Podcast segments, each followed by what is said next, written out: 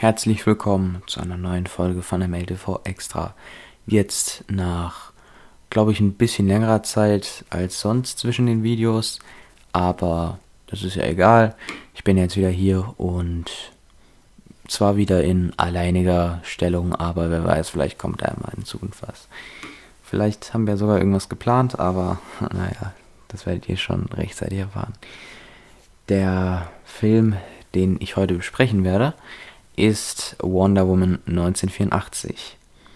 Der sollte, wie viele andere Filme auch, wie ihr sicherlich wisst, im Kino erscheinen. Ich glaube sogar letztes Jahr, aber da bin ich mir jetzt auch nicht sicher. Jedenfalls ist der Film dann Ende 2020 oder vielleicht sogar Anfang 2021 auf dem Streamingdienst HBO Max gestartet und jetzt kürzlich auch auf Sky Ticket wenn ich mich nicht täusche, sogar für ein Angebot von einem Euro. Aber da könnt ihr mich auch ruhig korrigieren, wenn ich falsch liege. Ich habe das irgendwie so in Erinnerung. Ja, Wonder Woman 1984 ist der erste DCU-Film seit Shazam und der erste DC-Film an sich seit Joker. Der Film spielt von der Handlung her in den 80er Jahren. Ich weiß jetzt nicht mehr genau in welcher Stadt, aber auf jeden Fall ist dort Diana Prince aka Wonder Woman aktiv. Zum einen als Museumsarbeiterin, zum anderen aber auch als natürlich Wonder Woman. Und sorgt natürlich auch folgensgemäß für Gerechtigkeit und Ordnung in der Stadt. Eines Tages kommt es dann aber dazu, dass in einer Einkaufsmall, in einer der Läden auf jeden Fall, ein Raub stattfindet. Dort ist auch ein mystischer Stein drin verwickelt um den geht es und der hat anscheinend eine magische Kraft, nämlich kann der Wünsche erfüllen für den Menschen, der ihn gerade in den Händen hält und dort seinen Wunsch ausspricht, aber dann halt auch, nachdem er das getan hat, eine genauso große Gegenkonsequenz auf den Menschen, der diesen Wunsch tätigt, zurückwirft. Jetzt kommt jedenfalls auch so eine Art Unternehmer mit ins Spiel, der auch als Werbefigur fungiert, und auch diesen Stein an sich reißen möchte. Das erinnert mich jetzt persönlich an so einen anderen Film, aber ist jetzt nebensächlich. Der Handlungsstrang ist das jetzt sozusagen. Und Kontext im DCU, so ansonsten gibt es auch meiner Meinung nach kaum, ist er unabhängig und spielt halt nur so 60 Jahre nach dem ersten Film. Der Freund kehrt natürlich zurück durch diesen Stein, ist ja jetzt kein Spoiler, war ja auch im Trailer. Und naja, der Cast besteht aus Gal Gadot, bekannt aus dem ersten Wonder Woman-Film aus Fast and Furious, bald auch aus einem Tod auf dem Nil Remake. Bin ich auch gespannt, was das wird. Chris Pine natürlich, der aus Star Trek bekannt ist, aus Wonder Woman 1. Und dann gibt es auch noch diese neue Mitarbeiterin namens Barbara. Ist also eine Außenseiterin und auch schon ein bisschen neidisch auf Wonder Woman. Ist halt die Mitarbeiterin von ihr und möchte genauso wie sie sein. Das wird sich dann, naja, ein bisschen, ein bisschen eher so im Film zeigen, wohin sich das entwickelt. Ja. Peter Pascal spielt auch noch mit, ist diese Werbefigur, bekannt aus The Mandalorian, Kingsman und Game of Thrones.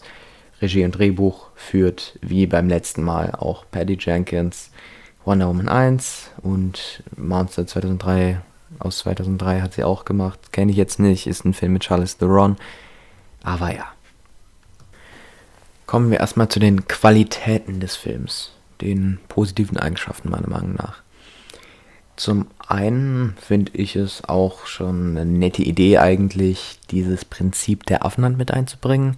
Also sprich, habe ich ja gerade schon ein bisschen erklärt, man wünscht sich etwas und äh, der Finger von so einer Antiquität einer Affenhand verbiegt sich, der Wunsch geht in Erfüllung, aber auch etwas gleich Schlimmes in dem Maße passiert ebenfalls und wirkt sich genauso sehr auf den Menschen, der diesen Wunsch getätigt hat, aus.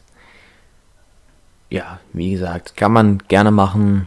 Das habe ich persönlich auch, glaube ich, noch nicht so wirklich in Filmen gesehen. Auch noch nicht in Superheldenfilmen. Also kann man mal machen. Und naja, kommen wir auch mal zu dem Set-Design. Das finde ich auch sehr schön gewählt und auch passend. Die Locations sind sehr, ähm, sehr gut gewählt, passen auch zu dem Look und der Optik der 80er, die hier wirklich gelungen akquiriert und in Szene gesetzt wurde. Eine optisch ansprechende Farbgestaltung ist hier vorzufinden. Also ich finde farblich und vom handwerklichen natürlich ist das hier, ja, müssen wir glaube ich nicht drüber diskutieren.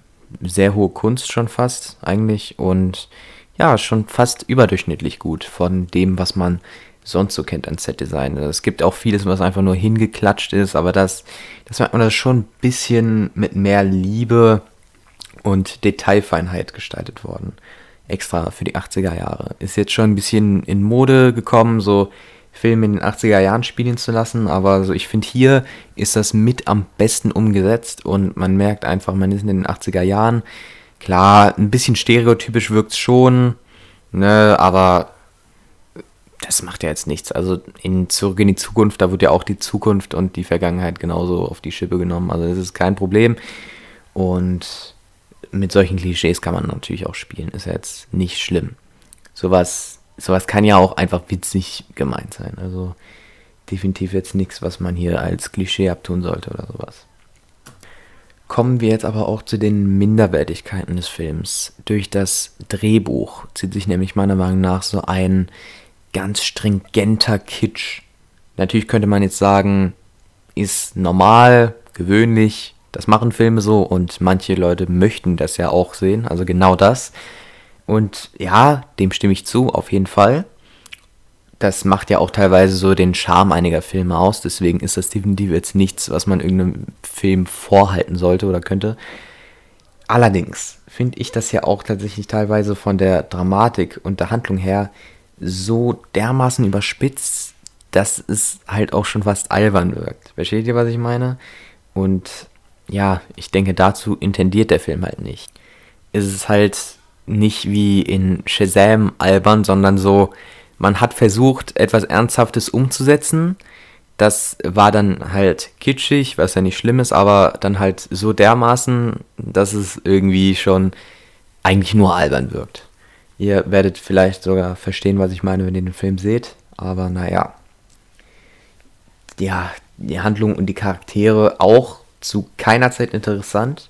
Wirken alle ziemlich glatt gebügelt und belanglos, ne? Charaktere und Handlungen.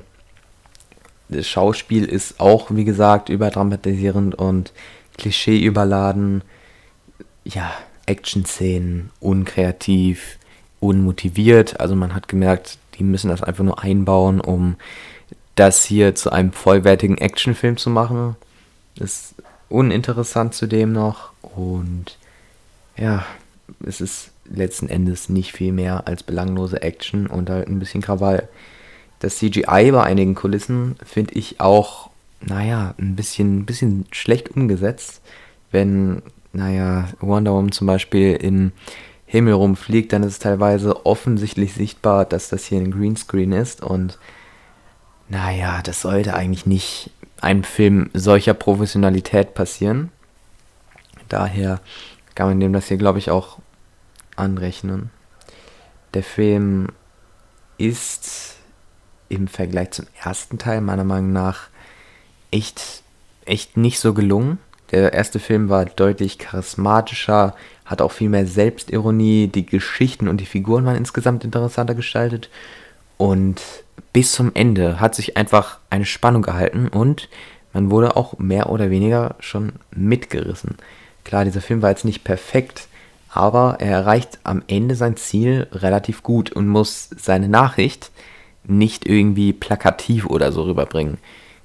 Das ist nämlich der Fall bei diesem Film, beim zweiten Teil. Da gibt es dann am Ende eine Szene oder beziehungsweise sogar mehrere Szenen, wo die Nachricht des Films doch sehr, sehr offensichtlich einfach aufgetischt wird.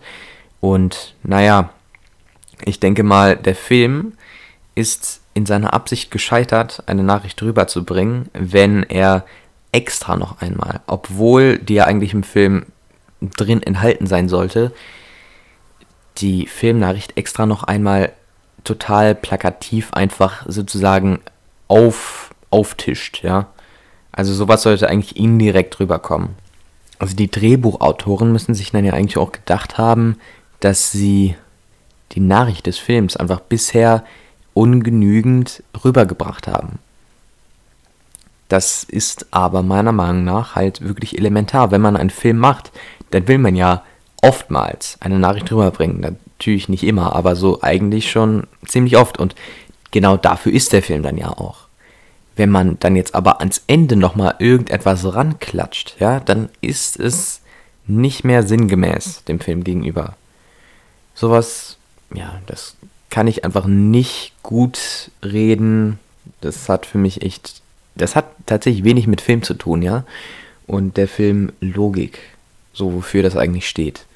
Deswegen kann ich dem das auch nicht so gut anrechnen und naja. Kommen wir zu den allgemeinen Rezensionen.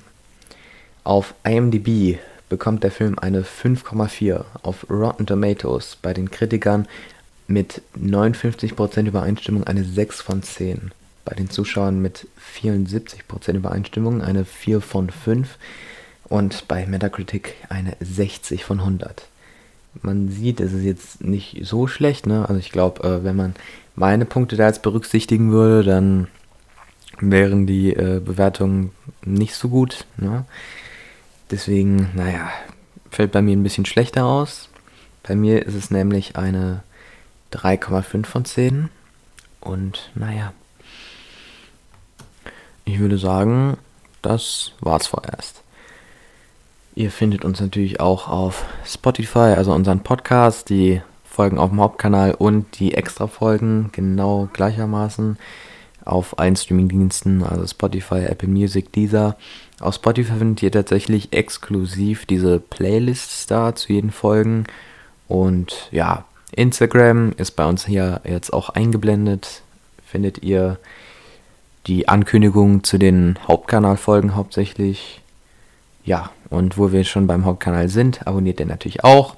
Und diese IMDb-Liste, von der ich ab und zu gesprochen habe, die ist jetzt auch auf jeden Fall ein bisschen geupdatet, würde ich sagen. Also davor waren ja nur so ein paar Filme, die wir halt reviewed haben dabei und deren Bewertung, dann die Sortierung nach den besten und schlechtesten. Ja, das habe ich jetzt ein bisschen geupdatet und tatsächlich jeden einzelnen Film, den wir jemals irgendwie erwähnt haben und dabei bewertet haben, mit reinbezogen. Das dürfen jetzt so um die über 30 Filme sein und naja, das könnt ihr euch ja auch mal sehr gerne ansehen. Jetzt würde ich jedenfalls sagen, tschüss und bis zum nächsten Mal. Wer weiß, vielleicht kommt ja irgendwie mal was in Richtung MLDV Folge 8. Vielleicht habe ich äh, mich ja in letzter Zeit mit Person 2 unterhalten, man weiß es nicht. Jedenfalls tschüss und bis zum nächsten Mal.